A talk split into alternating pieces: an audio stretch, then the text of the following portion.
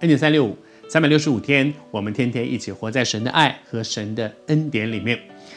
啊、我们进入到受难周的星期二这一天。前两天跟你分享说，这一天一开始的时候，他耶稣讲了三个很重要的比喻。而前几天我们分享说，耶稣为什么讲这些比喻，其实是要指出那些来挑衅他的这些以色列人心中的诡诈，心中的一些诡诈，而人心中的诡诈。其实我常常也觉得说，每一次读到这些人心中的诡诈，我都觉得我自己是不是也是这样一个人呐、求主帮助我，让我能够好像昨天和你分享的，做一个在神面前真正聪明的人，就是诚诚实实来到神的面前，不要在神的面前耍小聪明，我们永远耍不过他的，他是全能的神哎。好，耶稣开始讲的第一个比喻，这个比喻很有意思。他就讲到说，有一个人有两个儿子，这两个儿子，他就派他们去做事，叫那老大来，叫你去做个事。那个老大呢，老大说不去，不去，不去。后来呢，后来后悔了，然后就就去了。然后呢，老二老二不一样，他就来来来，我叫你去做个事。那个老二说好，好，好，我去。结果呢，就后来他不去。耶稣在问说，这两个人到底谁是真正的顺服啊？其实，在这段经文里面，耶稣其实在提到的是，当然大家都说那是那是老大嘛。虽然他当初说不去不去不去，但是其实后来他还是去了，他还是做了，他是顺服的。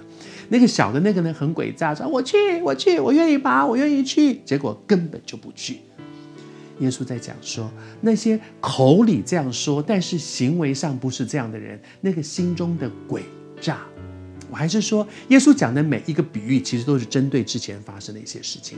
耶稣后续说：“这些以色列人啊，你们什么都知道，你们嘴巴上、行为上做的好像很顺服、很谦卑、很敬虔，可是其实你们里面充满着诡诈，好像那个弟弟，就说我去，我去，我愿意，结果什么都不做。”我求主帮助我们，让我们在我们的生命当中，耶稣用这个比喻指出有许多的犹太人，他们的诡诈，他们的口里是顺服的，但是却没有真实顺服的行动。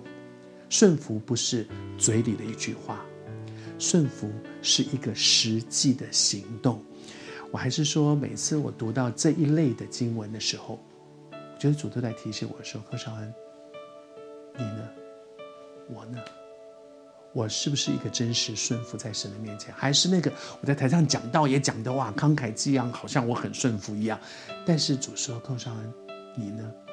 我和哥哥分享一件事情很有意思。我常常讲完道下来哈，回到我的房间，在那里那休息，因为讲到很累，休息的时候，主就说：“来，寇绍恩，把刚才讲的道，现在讲一遍给你自己听。” 我常常这样，主就说：“寇绍恩，其实第一个需要听这篇道的是你自己。是，当我读到这些信息的时候，主就问我说：‘你觉得那些犹太人很诡诈？哈，说啊，我愿意顺服顺服，其实根本就没有。’孩子，你呢？我求主帮助我，我也求主帮助我们今天每一位领受这篇信息的人。